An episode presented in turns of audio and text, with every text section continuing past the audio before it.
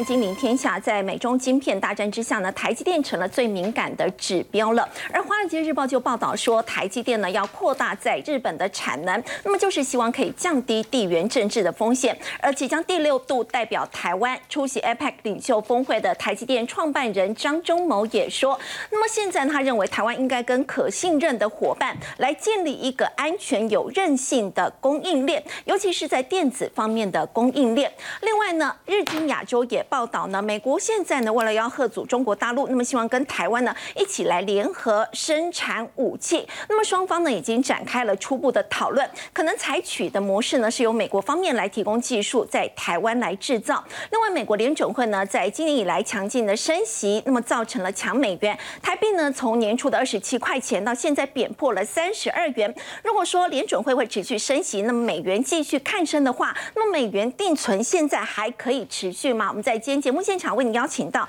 资深分析师谢晨燕，大家好；正大金融系教授殷乃平，大家好；金周刊顾问林宏文，大家好；以及军事专家施孝伟。主持人好，各位观众晚安。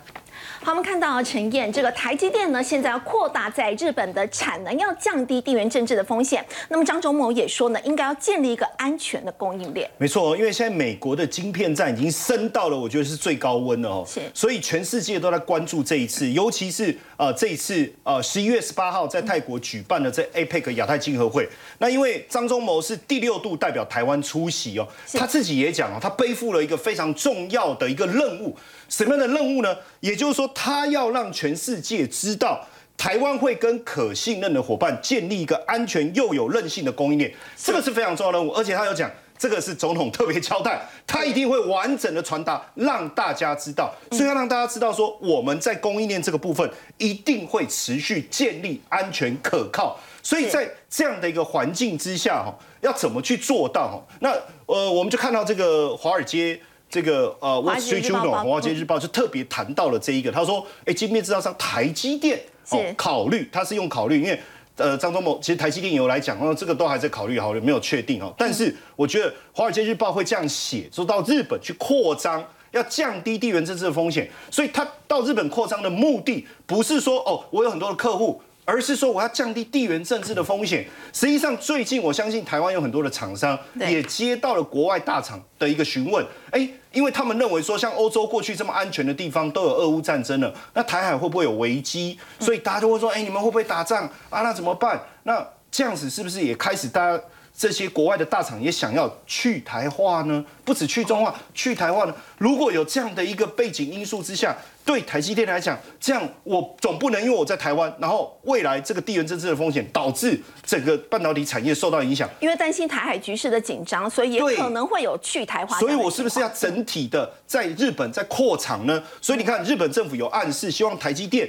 哦，来设厂之外，因为过去本来就是哦，我设个研究中心，对不对？发展当地的半导体业，现在不是哦，他希望你扩大在日本的投资。上次的半导体展，其实日本熊本不是就来了吗？把所有的产业都啊都都讲一轮，希望大家一起过来。其实当时我们就分析了，其实日本一定是希望把整个半导体产业复制或者是移植到日本。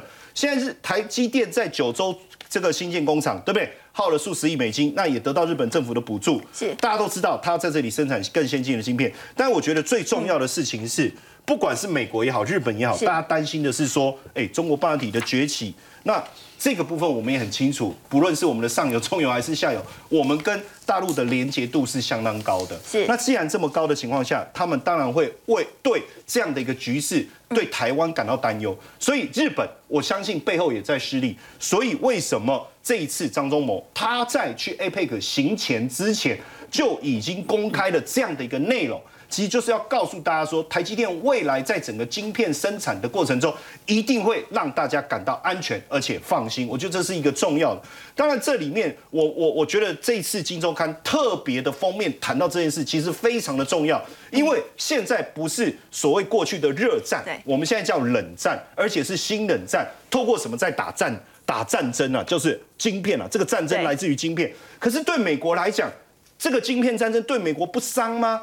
其实美国的想法很简单呐，这叫零和游戏啦，不是你死就是我活嘛。那如果我让中国的晶片的发展起来了，那美国的晶片发展当然就会输，所以不行。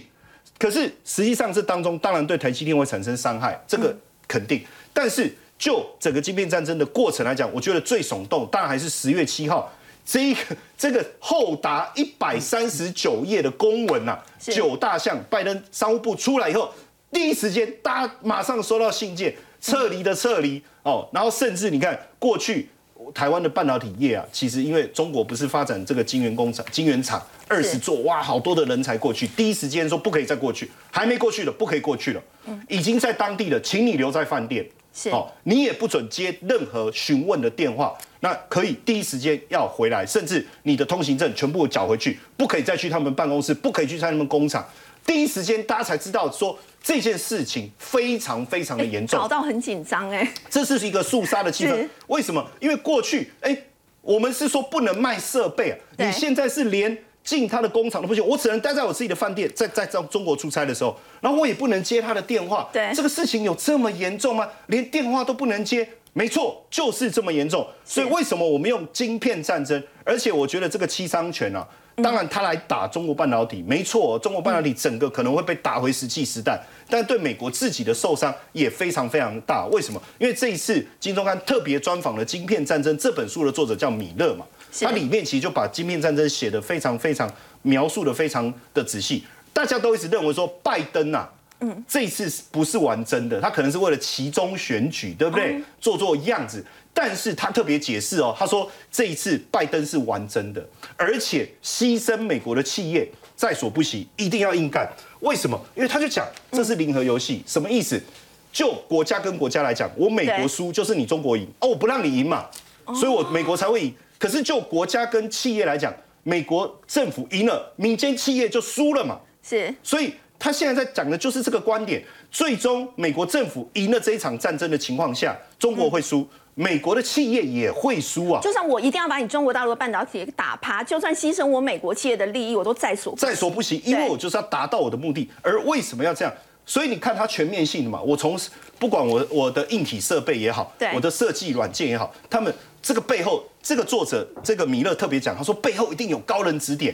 为什么？因为他直接就是直接杀到你最最最深层。为什么？人才的部分，是你如果没有人才。你即便拿到软体、拿到设备都没有用，那这样的影响大不大？你看，其实我先讲十月七号，不是说这个这个公文出来吗？是十月十一号，台积电不就跌了八趴吗？对对啊，那那几天其实美股的部分，不论你说是应用材料也好，科林也好，对科林都跌很多啊。所以你看哦，印材就说会不会有影响？当然会啊。对，第四季营业损净营业损失就是二点五亿到五点五亿，而而且我觉得这是刚开始。他说下一年度第一季的受伤的程度一定会更重，因为未来的冲击一定越大嘛。因为主要是从十月开始，然后科林他也说受到这个限制的影响，整个哎，二零二二年投资预估是九百多亿美金。那二零二三年要年减超过二十八，他说营业损失直接少二十五亿啊，他就直接讲啊，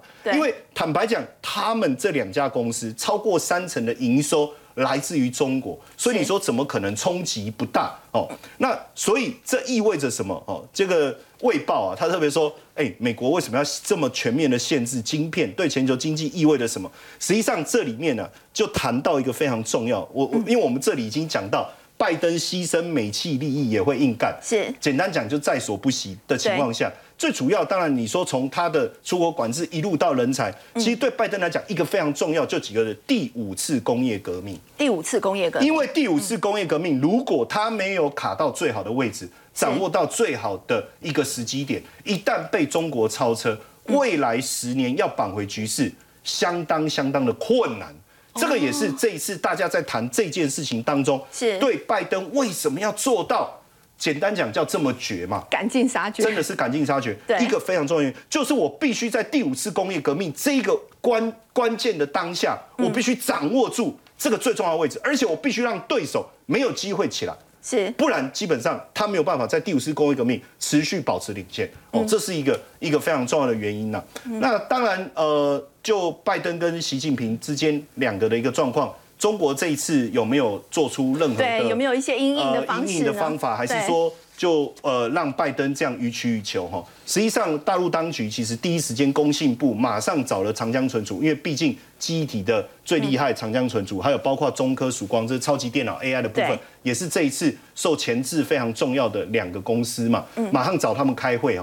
但实际上开完会以后啊，哎有没有办法？呃没有，那怎么办？呃不知道。那你觉得我们可以干嘛？哎哎也也没有答案。哦，但是但是虽然是这样，可是其实他们已经有一个至少有一个方向是什么？就整个 IT 产业要以内需为主，想办法先满足内需，能够维持营运。同时，我们必须想办法在这样的一个大前置被前置的大环境之下，想办法发展。所以，因为这一次，如果我们注意去看哦，二十大的报告，我相信。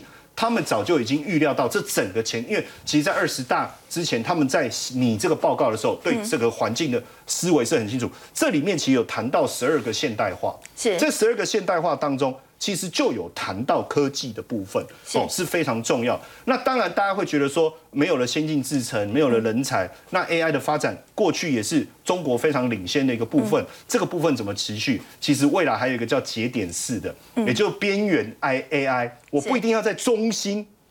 运算的中心来操作这个 AI，如果我能利用网络节点的概念去做边缘的 AI 的话，或许可以解决这个问题哦。这个也是这一次他们开会当中，其实他们有谈到的一个项目。当然，更重要的是未来他们还是希望能够哦建立自己的战略科学家，还有培养他们自己的工程团工程师的这个团队，然后去解决问题。我觉得从这个地方来讲，我们只能大胆的预言呐，从晶片战争到整个科技的新冷战。未来几年将是两强相争非常重要的核心。好，刚陈燕带我们看到呢，美国在半导体科技方面呢，其实对中国大陆呢是步步进逼，甚至可以说是已经要赶尽杀绝。而大陆当局呢，跟晶片企业他们呢，在也是紧急来开会，那么希望可以评估到底会带来什么样的一个冲击。那么大陆的工信部他们也希望可以培养出一些复合型的人才来做应应。不过我们刚刚也提到，就是处在这样一个美中之间这个一个竞争关系，那么。台积电的这个处境呢，就显得比较尴尬，而且是敏感了。所以台积电呢，现在说要到这个可能会到日本呢，去扩大他们的一个产能，就是要来降低地缘政治的风险。我们将请教洪文哥哦，台积电呢，除了这个地缘政治风险的考量之外，它到日本去扩大它的产能，还有其他什么样的一个考量呢？是我我觉得台积电到日本去投资哈，这个可能性是蛮高的。好，那。不只是原来的投资，再加码，我觉得也可能性很高。那我从两个角度来看哦，第一个当然就是说地缘政治。那地缘政治现在是所有你海外投资一个最重要的考量嘛？对。哦，那大家想想，就是说哈，日本一直是美国最铁杆的兄弟，哈，嗯，他的关系是非常紧密的，哈，所以。呃，台积电在美国投资，在日本投资，我相信美国都是非常同意的啦。所以美国是很乐见台积电到那边去扩大投资。日本投资哈，那你如果我们去看，就是说，呃，去 for 哈，美日台中啊，美日台韩，韩国，那你你去看这四个国家，你可以很清楚，就是说，跟美国的关系最紧密的一定是日本，那再来是台湾，那韩国呢，就有时候就会犹疑不定哦，会比较 二极强派哦。那我我我觉得你看，而且就是说，美国跟日本的关系，我相信这是有历史渊源的哦。各位想想，就是说，日本的旁边是谁？是俄罗斯，是北韩，是中国哦。所以你你美国一定把日本牢牢的抓住。好，那台湾去日本啊，台积电去日本投资，我相信以后如果两岸发生什么关系啊，什么紧张的情势，我相信美国在日本的下单，我相信他也是会觉得比较安全的哦。所以这个我我觉得是日本应该是很确认哦，就是说台积电会去加码投资，我觉得这个是台积电分散风险一个很重要的因素啦。那第二个当然就是说，我觉得是经济跟产业前景的考量哦。日本其实是大家都很清楚，它是一个呃全世界最大的汽车大国。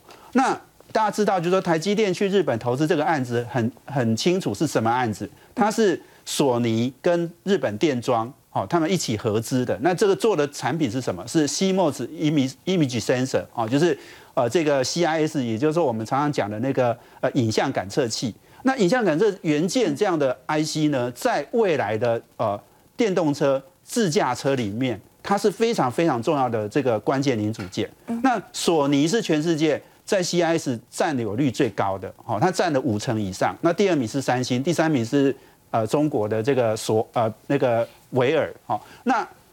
索索尼呢？呃，要很积极的去投资这个呃关键零组件，尤其是汽车电子里面很重要的一个零件呢。我我觉得它是因为过去它的制程技术没有这么强哦。那这个把台积电找去哈，我相信未来它要供应全世界的汽车的需求哦，CIS 的需求，我觉得这个台积电这个日本厂会扮演非常关键的角色。所以简单的讲，就是说大家都很清楚。那个智慧型手机已经成长到一个瓶颈了，是。接下来最重要的成长就是来自电动车或者是自驾车，那这个是未来十年、二十年的趋势哦，所以，我我觉得就是说，对台积电来讲，不管怎么样哈，它好好的在日本把这样的一个呃产线扩大，然后做成这个全世界最重要的这个 CIS 的供应商，我觉得这件事情台积电是应该是很愿意去做的，因为因为这件事情是。也是台积电在扮演哈未来这种半导体供应链里面的角色里面一个非常关键的投资案呐，所以我觉得这件事情，呃，台积电去，虽然他们现在还没有呃这个肯呃正面的回复或是肯定。肯定这件投资案，可是蛮大。我我们我们最近常常看到哈，就是很多这个产业的新闻哦，都是政治记者跑出来，都不是我们产业记者跑出来了。他们掌握到的很多的新闻讯息，我觉得是蛮关键。好，刚刚这个洪哥带我们看到呢，台积电要到日本去扩张哦。那么除了地缘政治的一个考量，还有就是希望可以先把握住这个电动车接下来的一个商机。不过我们说到呢，这个美中之间的这个关系紧张，那么接下来呢，除了台积电。说他要降低地缘政治的风险，我们要请教小伟哥。现在日经亚洲报道说，那美国呢打算要跟台湾呢来联合生产武器，而且已经展开了初步的讨论。这是不是代表说台海之间 接下来要开战的可能性真的很高？因为台湾最大的问题啊，是我们离好中国大陆太近，但是离美国太远。所以如果今天两方真的发生了真正军事冲突的话，以中国大陆现在具有非常完备的反区域拒止的能力，也就是一旦发生了这个军事冲突，美军可能冲不进来，或者甚至于要。援助我们的物资也没有那么办法容易的运进来的情况下，但是那个战争对于这些啊导引武器啊，也就是这些高阶的这些武器的耗损很高，或甚至于连对初阶的这种弹药耗损也很强烈。所以在这个情况下，那自然对美国来说，必须要去思考如何让台湾具备啊自己哈生产能那个能力。因为像比如这次哈这个乌克兰的这个跟俄罗斯的冲突，你就可以看到很快很短的时间，第一啊这个呃海马斯火箭弹那打的量非常的大。另外，其实像刺针飞弹啊等等很多的这些啊那个高科技的这些武器，或是啊对于你哈进行作战上哈，比如说不管是说像啊单兵西行啊反战车飞弹啊，或那个监射的防空飞弹，它的耗损的速度都很快。所以，那这个时候是不是就需要能够让台湾哦，在接近战时或是真的发生军事冲突的情况下，能够自己透过自己生产的方式，然后来好这个补足好自己的这样一个需求？因为解放军的量体很大，它的那个各种的这个装备都非常多，所以如果一旦来，就会有这样一个需求。像我们台台湾有这个天空飞弹，但是天空飞弹我们的这个数量对不对？啊，虽然说满足现在的需求，但是一旦真的发生军事冲突的时候，它的耗损的速度会非常快。所以呢，这时候好，美国有没有可能？提供啊哦这些啊装备哈，让台湾能够自己生产，这就变成我们在现阶段来讲非常注意，而且呃，因为你要能够持续的生产，才能够有持续的量。我们刚刚讲到一开始就跟大家讲，大陆有反区域拒准能力，如果一旦真的开始打仗，你的弹药耗损太快，把你的库存现有在台湾的这个弹药一下耗光了，那这时候外面又进不来，你说这个仗怎么打下去？哦，所以在先前好像美国他们有做过这个兵推哦，好像说这个飞弹一个礼拜的时间就会立刻打光了。对，其实这个可能性是非常高的，就是说以这个呃中国大陆来讲，它现在哈，比如说它拥有这个一呃呃一千五百枚短程地对地弹道飞弹，对那对于我们的爱国者来说，我们如果说要能够应对到这所有的呃中国大陆的这些短程地对地弹道飞弹的话，我们至少需要三千颗爱国者，但实际上我们现在大概最多最多大概能够到一千枚的爱国者上下，所以呢，你说等。到哈，真的对方哈那个发动攻击了，那我们这一千多枚的爱国者消耗完之后，你说怎么办呢？就就后面这个仗就不用打下去了吗？当然也不是，而且其实你可以看啊，大陆啊，基本上来讲，在二十大他们也强调啊承诺哦，就是说不绝不承诺放弃使用武力，而且美国智库也认为哈，美国军现在基本上来讲还没有啊做好应对啊那个跟中国大陆解放军作战的这样一个啊重要这样一个心理准备，因为其实很大一个部分是美国的军力绝对放在地球上是最强的，毫无疑问，但是美国的军力必须要应。应处全世界各地的这样一个可能的军事冲突，所以它是采取全球部署的。那这个时候，如果说今天你中国大陆的解放军在西太平洋地区，甚至于哈，它在值跟量上来讲，现在其实已经有可能呢啊，让美军在这个区域里面没有办法保有区域优势的这个情况下，那对我们来讲就变得非常重要啊。如果有能够足够这个自我防卫的力量，就非常重要。我们刚刚前面讲到爱国者飞弹有一千枚左右，但实际上来讲，呃，爱国者飞弹美国给我们的限制还非常多。怎么说呢？因为他很担心啊，他这个电子参数，也就是你雷达一开机或各种导引设备一开机，这些电子参数啊会被中国大陆收集去。所以他甚至啊，像我们这个爱国者防空飞弹的爱三型，它并不让我们在台湾进行实弹的这个试射。所以呢，这时候你看，他们像今年整个 package 里面还包含一个，就是让美军的技术人员到台湾来啊，等于说啊，直接的来哈协助我们操纵这些飞弹。当然有人就说价格太高啊等等会有这些问题。但是如果说今天你的爱国者飞弹是在好毫无啊经验的这样一个呃国军官兵手上，我所谓的毫无经验是没有真正实战应对的这样一个观念。至少你美军的这些人他在国外，不管是呃可能在伊拉克或可能在沙地阿拉伯有实际好拦截过弹道飞弹这些经验，那这些人到我们台湾来啊，如果说真的面临到真正状况的时候，他能够啊直接教我们的人哈如何去应对这些真实的状况，那对我们来讲也这个钱也是必须要花的。所以整体来说，这个世界上没有廉价国防，那对台湾来讲兵凶战危啊，呃，台湾的问题真的就我如我一开始所说的，我们的问题离中国大陆太近，离美国太远，那很容易就遭到对方啊完全啊以区域拒止的形式封锁的话，那甚至于我们刚刚讲到，你说那个枪弹我们自己不会做吗？这你说像枪弹这种东西，你真正在好军事冲突发生的时候，你在那之前你要准备大量的原料，那这些原料都有可能就是说，如果真正面临好这个呃军事冲突可能发生前，美国可以提供我们各种包含飞弹或这种那个轻武器的这种啊原料，在我们真正需要的时候能够生产，然后让我们能够弥补到我们现存啊部队这个消耗所需，这个仗才有可能打下去。否则的话，你说今天以台湾一个小岛，你今天被封锁了，如果一下啊你该有的弹通通打光了，什么都没了，那这个时候别人真的要上来，你也没有办法跟他应战了。好，刚刚小伟哥带我们看到呢，如果说这个台海之间呢，真的是开战这样的一个情况，那么台湾的地理位置上存在的一个问题，就是真的是离中国大陆非常的近，而离美国又太远。如果说真的一开始打的话呢，那么没有足够的这些像是轻武器或者是飞弹的话呢，这个问题就非常的麻烦了。所以呢，现在才会这个日经亚洲呢也报道说呢，现在美国呢是有这样的一个计划，要跟台湾来联合生产武器。不过其实现在美国智库皮尤他们最新的报告呢也提到说，美国民众其实现在的确也对于这个台海之间会不会开战是感到非常的担忧。他们有说哦，就是并没有很担心在这一次二十大，习近平呢是继续的连任，他们更担心的是中国力量的一个壮大，这当中就包括了像是军事层面以及像是经济方面的竞争，尤其呢超级电脑如果说被超车，真的是让美国感到非常的焦虑。没错哦，看到这个民调哈，我觉得其实很有趣哦，就是说美国人呃。他们关心什么事情？哦，我我我觉得当然很重要哦。刚刚讲的哦，就是他的工作机会会不会被威胁？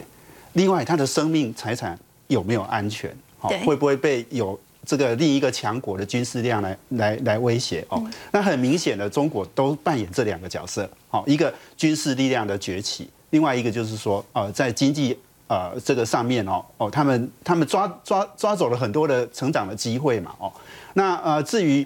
呃，习习近平啊，是不是当这个呃中国的领导人哦？哎，他们说只有三成的人关心呢。不过，不过我觉得这个这个其实是很有趣的哈。这台我相信这个民调如果在台湾做哈，台湾人可能会还是会很关心习近平哦这个人哦。不过我们如果来再来回来讲，就是说刚刚讲的军事威胁哦，大家很清楚，就是说中国在过去几年他们是一个呃军事力量大幅崛起的一个国家。哦。那你你去看，就是说。他们在这个呃军呃军备支出哦，每一年都是全世界第二名的，但是第一名是美国，而且美国是三倍于中国的这个军备的支出哦。是呃，但是哎，这个这个美国还是很强大了哈。但是中国因为崛起的速度太快，而且这个它它在整个亚洲的这个力量，刚刚讲了，美国真的离这里很远嘛哈，所以这个。整个整个中国在这个我们我们说这第一岛链的这样的一个压力，其实是很多国家都感受到了。对，好，那美国我相信也很清楚。那呃，至于我们刚刚讲的这个经济上面的一个威胁哦，那我觉得这件事情哈，我们就真的可以用超级电脑哦这样的一个数据来来做对比哦。是，这这个呃，这个是也是金周刊做的一个调查哈。那这个是全球它呃 five hundred 哦，就是全全球的前五百大的这个超级电脑的这个上榜数哦，这个是做到今年的六月为止哦。那第一名是谁？是中国。中国这个是现在大家都绝绝对可以想象到，第一呃，它有一百七十三部的这个超级电脑哦。那美国是第二名，是一百二十八部。美国是在下滑的。对，而且美国呢是比上一次调查呢又少了二十几部了哦。对所以你你可以知道，你可以知道，就是说中国的崛起的速度是很快的。嗯。那这些超级电脑它在干嘛？当然有一大部分哦，可能跟军事是不会脱离关系的。当然你，你说哦，它可能也有气象的，也有交通的，哈，也有可能很多的应用。但是我相信刚刚讲的，中国的军备支出这么大，它在这个它在这个军事上面的这种超级电脑的呃运作上面，一定是比例是很高的。所以这一点，我相信也是美国会最关心的。哦，所以我我觉得这个民调上面其实其实它告诉你的是什么？是美国民众的的这种呃忧虑跟他们的关切。哦，那这件事情，这些你你看这个民调在这个时候出来哈，这也是很有趣了哈。那刚刚讲了，又有其中选举啦哈，又有美国打中国的很多的这种呃禁止半导体的这种呃禁止令哦。那我觉得这件事情其实都都是一样的，他们在反映同一件事情，好，就是美国人很很关切这件事情，好，所以我我觉得就是说，你如果现在去看呃这个呃你还有另另一个我是看到的是呃有一个新闻是讲到就是说，哎，美国的那个超级电脑哦。第一第一名的那一台电脑哈，也运作了也不太顺畅啊哈，哦，就是这个有一点给他绕亏了哈。那但是我觉得这个重点当然就是说，呃，大大家其实一样在思考，就是说哈，这个美美国人，我相信他们一定会担心，就是说他们的军事还有他们的呃生命财产安全，他们的工作机会。以以前其实我我们以前那个世界是品的那本书里面很有趣哦，他们讲到一个故事是说哈，那个很多。美国的父母会告诫他们小孩哦，说你要好好读书啦，用功啦，不然你你以后哈，你的工作机会就被那个地球的另外一边的那个中国给拿走了哈，因为世界是平的哈。那现在我觉得这个现在这样的一个焦虑哈，我看已经不只是这样而已，那已经升级到非常非常高的哈。大家觉得说一定要把中国压下去哈，这个呃美国的这个国际的地位、军事，然后这个经济的这个地位，你才能够提升。好，现在对于美国民众，他们最担心的呢，就是中国势力、中国力量的一个壮大。这当中包括来自于在军事层面，还有在经济层面。不过说到经济，台湾是不是自己本身的这个问题也值得来担忧呢？我们看到，因为升息跟通膨已经冲击到了经济的成长。中经院呢，把今年的台湾的经济成长率呢，GDP 从百分之三点五六，现在下修到了百分之三点二八，而且甚至预估说明年恐怕呢是不保三这样的一个情况。以目前整个对于台湾 GDP 的这个预估来看呢，包括像是明年我们看到像是来自于在央行、中金院以及新展银行，其实都是不到三趴的。新展银行的预估呢是只有百分之二点三，其实已经相当距离百分之二很近了。所以我们就要请教殷老师哦，您会怎么样看？明年目前以这样的来看的话，明年的经济会比今年更差？明年会比今年差，原因就是整个世界经济啊都开始进入到不景气。而且很多国家可能会出现很多经济危机或者金融危机，嗯，所以在这种背景之下，这个我们台湾没有办法这个脱离世界嘛，所以我们也会受到拖累。嗯，不过今年的很今年的状况很好玩啊，就是我们台湾的经济啊，在全球这种动荡不安的经济情况之下，我们相对来讲好像非常的稳健。所以国际货币基金对台湾这个对 IMF 还看得很乐不断的表示乐观，而且还有一些夸奖说我们的平均平均这个人这个这个个人所得啊，平这个这个比其他国家都来得好啊，说了很多好话，而他们估计我们的这个今年的经济成长大概三点三亿以上，还提高了啊。是。那当然在。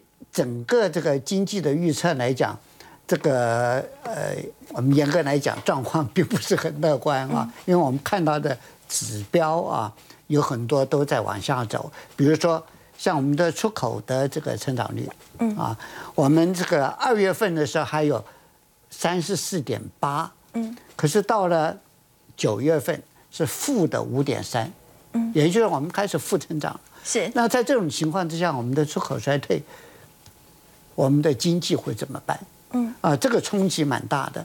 另外一个当然是我们的订单在减少，我们的 PMI 啊，从六月份的五十三点六，嗯，百分之五十三点六，减到九月份的四十四点九，已经落在五十以下，而且还离得很远了，对，很多了。也就是说，你的订单减少那么多，你当然今你未来的产出出口就会减少。所以这些都是一个相对应的数字。那主计处它本身的这个数字啊，二月份我们的经济的季季成长是负七点零一，嗯，百分之七负七点零一，而年成成长他们估计是三点零五，嗯，并没有像我们现在看到的中经院这么高啊。当然第三季也许会好一稍微好一点点。因为中经院在说我们的内需啊，嗯，这个很很强盛。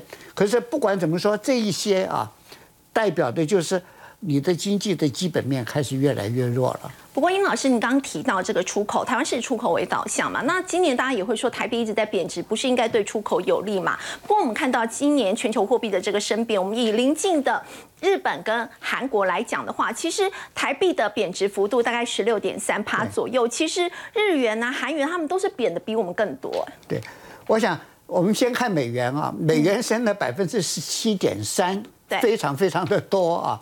我们台币贬的比美元来的少。而我们的台币的贬值啊，非常好玩。如果你看八月三十一号以前的话，我们台币大概整个八个月，从一月一号开始到现在啊，呃，到八月底啊，贬了百分之十。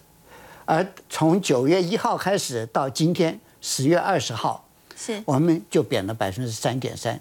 也就是说，在前面的这八个月里面，台币贬的比周围国家都更少。是。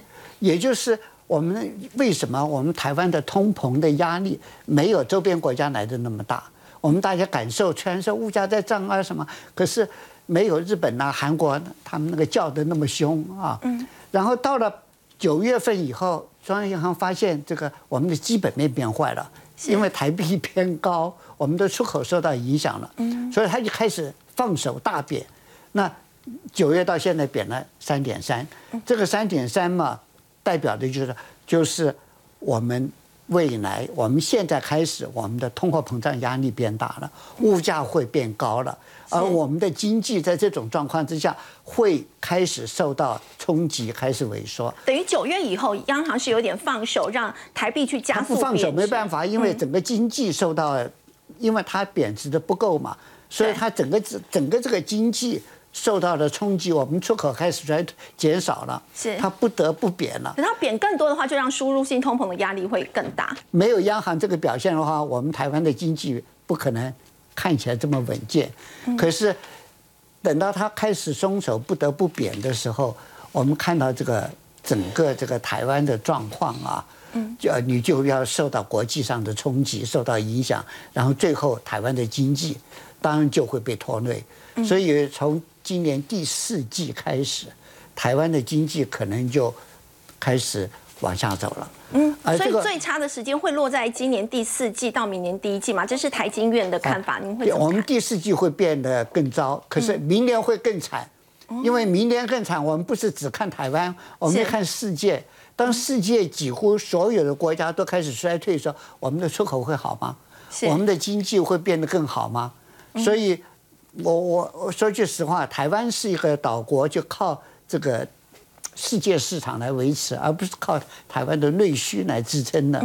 所以在这种情况之下，当然我们会拖累，会变得更糟。所以明年会变得更糟。那后年会怎么样？呃，那很多人就就在谈了，后年也许会不会那么坏。可是嘛，也不会好到哪里去，嗯，因为连续下来大概两三年的这种世界性的经济衰退啊，目前是跑不掉了，复苏的速度并不会那么快。对对。好，刚刚这个尹老师带我们看到呢，台湾在明年呢，目前来看呢，可能从出口方面来做观察的话呢，可能大家有心理准备，就是经济表现呢会比今年更差。不过刚刚我们也提到台币的这个贬值，如果接下来呢，美国联准会持续的升息的话，那么美元持续看升，那么这个时间点的话，还适合做美元定存吗？我们先休息一下，稍回来。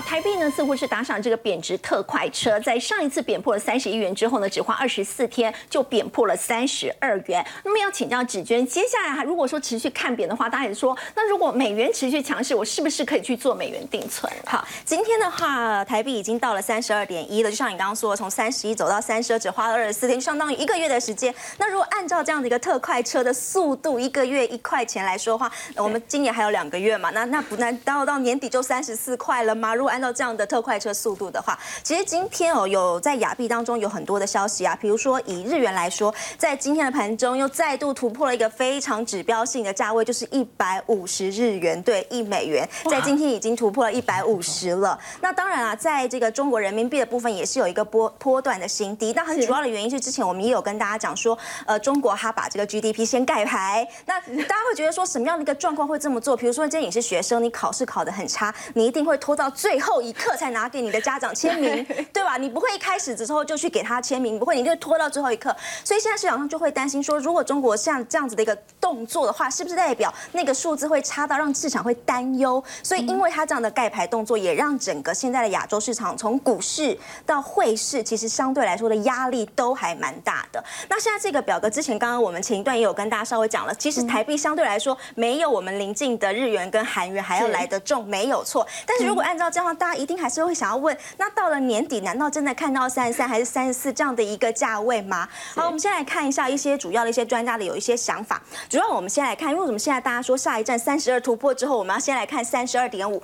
但是目前外汇市场的交易员至少认为下个礼拜暂时还不会看到这个数字，原因是因为大家要知道下个礼拜就大概是月底了嘛。是。那月底通常都是出口商就是赚了美元的这些出口商，那他们要把这个美元换掉了，他们要准备下个月要发薪水。会抛汇，对他们会抛汇，然后拿回台币。所以以下个礼拜这样的一个结算的一个背景来说，下个礼拜原则上台币的那压力没有这么大，贬值压力不大，贬值压力没有这么大，是下个礼拜的部分。但是如果看长一点的状况呢？这个是台经景区预测中心的主任孙密的他的说法，他以一个历史数据来说，基本上台币哦，这二十年来大概就是如果是风平浪静没事的时候，大概就是二十九块啦。那如果有事的时候，大概就是三十二块。其实那个 range 大概就在这个范围。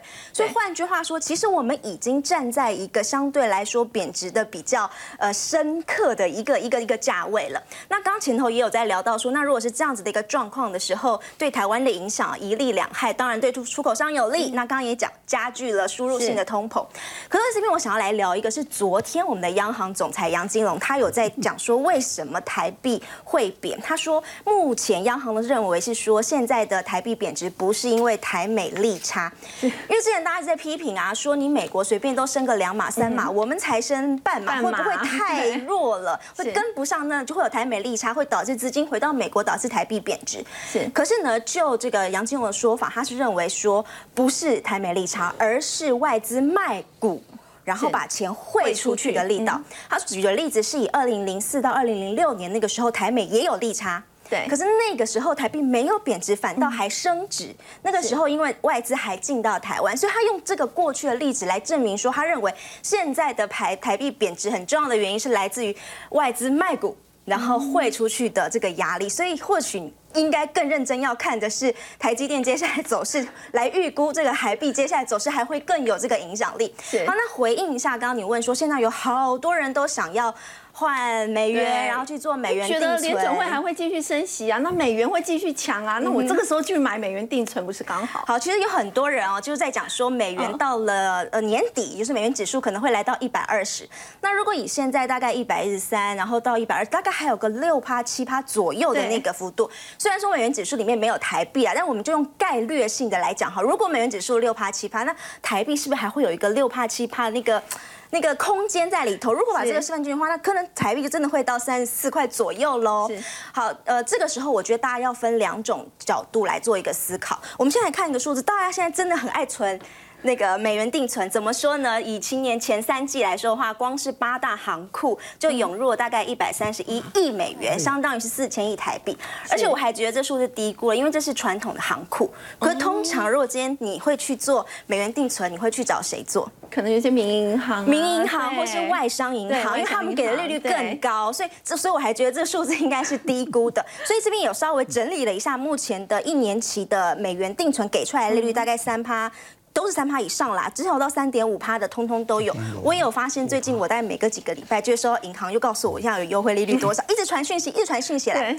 好，可是我觉得这现在要分两个部分来做解释，一个是如果你手上是完全没有美元的人，是。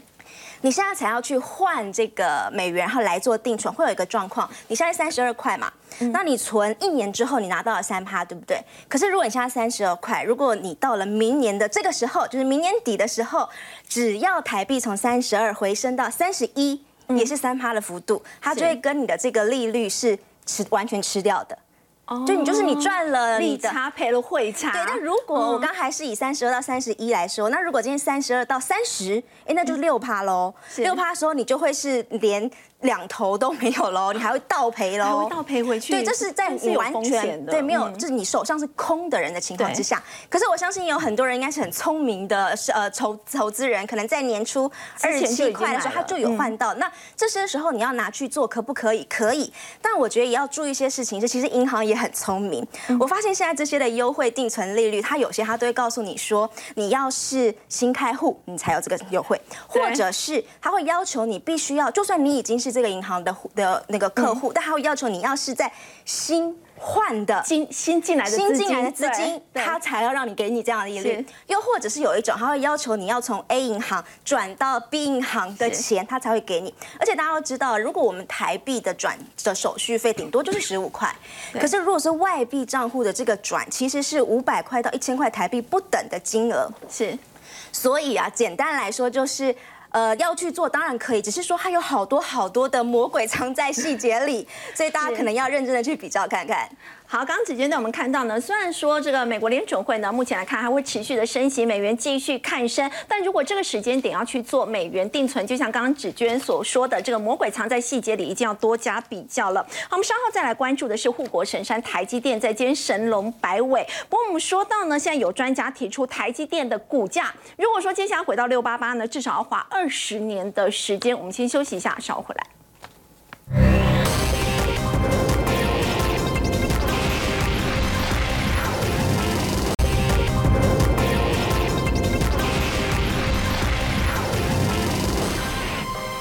台积电在今天盘中最低跌到了三八六，那么刚好就是二零二零年七月当时的起涨点。陈燕，现在竟然还有专家说台积电回到六八八要二十年了。对，但因为呃这里面当然我们讲为什么是二十年哦？因为以现在股价平均来讲大概四百块，我们抓一个均值了哈。对。那可能有呃你至不要说回到六八八，我们就大概回到之前大概头部区大概平均六百块来讲，是不是它要再涨赚回两百块？对。那当然，这这个角度是说我只领股利，因为价格的部分实在太难预测了。是。那以一季二点七五来讲，一年是十一块嘛？好，那我们就取整数十块好了啦，好不好？好，那这样是不是要二十年？哦，对不对？就二十年之后，我跟你信啊！如果真的二十年回本，我跟你信啊！哦，怎么怎么？这个这个太悲观了啦！我觉得这个悲观到这个样子，就是你台积电股价都不会涨啊，你只靠股利啊。如果真的每年可以十块钱啊，那股利都停在四百，要不要凶哈？好，为什么我这样讲哦？以目前台积电的一个价格来看，你看股价最高当时六八八的本比超过二十五倍哦。嗯。好，那现在大家都觉得说，哎，可不可以一年赚到四十块？好。可以，我就维持说，我一年可以赚到四十块。那如果一年赚四十块，以回到六百块来讲，本一比是十五倍就好了。对。那现在本一比十倍，十倍左右，回到十五倍。我跟各位讲哦，十五倍就拍款，那那是过去长，而且那时候十五倍的时候还没拿到苹果的订单呢。对。那现在都拿到苹果订单，你还只给他十五倍？哦，所以我认为啦，为什么我我我自己讲哈，你可以跟我信啊？为什么？因为三年后有机会回到六百，其实三年要回到六百，只要未来三年平均一年的股价的成长力道在十五到二十趴就好，哦，对不对？我现在四百，你自己算一下嘛，对二二十就四百八啊，在二十五百多啊，三年哎，三年就六百了，是好啊。那如果你不相信，那我们回到一年十趴就好，五年也是回到六百，怎么可能二十年？我觉得大家不要这么悲观。当然，我觉得最好就是有人这么悲观，我们才有机会。为什么？我们来讲，哦，很多股票跌回，除了台积电，也有很多好股票，它其实已经跌到起涨点了，就对真的跌回。早知道那时候不要进场，现在又回来。你看玩了一招，呃，怎么又回到起点？大家都开心，只有我难过，哦，对不对？这种感觉已经回到五年线。可是实际上，我要跟大家讲哦，实际上产业哦，呃，其实呃，台积电也讲嘛，到明年第一季整个库存大概就消化完毕，慢慢其实就稳定起来。那一旦稳定的时候，你又回头看啊，那时候又没有进场，所以我觉得五年线附近分批布局没有什么太大的问题，大家不要那么悲观呐、哦，那另外一个，你看联发科也是很夸张，也是好不好？就回到疫情那时候刚开始上来这样子，对就是几个起涨那你就会觉得说啊，这这一段时间好像报上去又报下来，对不对？可是实际上，你看未来联发科的五 G 晶片也好，伺服器晶片也好，是其实呃这一块后面的市场其实还是会成长起来。嗯，哦，大家不要把景景气既然叫循环下去就会上来。下去就这跟电梯，我坐电梯也是啊，坐错了我又会自己坐上来。那你说五年线以下，我而且它因为五年线跟十年线实在靠太近了，所以我觉得五年线分批布局也没有什么太大问题。那另外一个台塑是很多人存的，对。那这个存我觉得一它其实叫必要消费股，因为很多跟台塑有关，我们生活上都用得到的啦跌破十年线了哈，分批存没有问题。那阳明好，我就简简单解死了这条心吧，好不好？因为坦白讲，要找机会下船了。好，刚刚陈燕带我们看到呢，是有一些这个股票呢，现在已经跌回了这一波的这个起涨点，其实是可以开始来做留意分批布局的。好，我们稍后回来关心的是呢，美国联准会在今年积极的升息，那么今年美元强大，最新的报告相较于第二季呢，其实第三季如果说这个美元走强的话，对北美企业它的影响呢其实是更大的。我们先休息一下，稍后回来。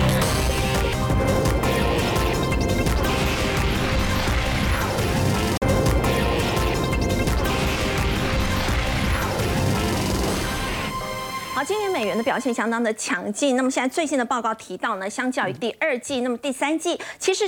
美美美元的这个走强，要请教殷老师，其实对有一些北美企业它的影响冲击更大，就是除了美国之外，包括加拿大，包括墨西哥。我想联准会还会继续的升息啊，嗯那继续的升息吗？那美元可能还会大幅的升值。对，我们说从这个呃年初到现在啊，这个美元指数大概升了百分之十七点七，也就是说，美国商品卖到海外去的话，所有这些商品价格都贵了百分之十七点七。嗯，那对美国的这些企这个这个出口商来讲，他们的伤害会有多大？嗯，这个当然很大嘛，你东西就卖不掉了嘛。所以，所以整个美国的出口业在这个这种背景之下，他们都受到重创。嗯，这也就是为什么特斯拉他们都大叫说我们我们这个第三季赔了很多，因为美元升升太高了嘛。嗯，而未来如果是再继续下去，他们这些产业可能有些产业就没办法生存了。所以，我们回过头来看的话，就是美国今年的贸易赤字啊，可能是有史以来最大的一一年。是因为你那个美元指数上升到那么多啊，过去从来没有看到过的。那当然，我们也晓得，我们在这个背景下，我们也看到，因为晶片战嘛，带来的就是美国相关的这种晶片产业，在晶片战里面也受了伤伤害，因为你商人一伤人一百，自损八十，所以这些晶片公司也在赔钱。如果都加上去的话，呃，我们看美国的整个这个产业啊，在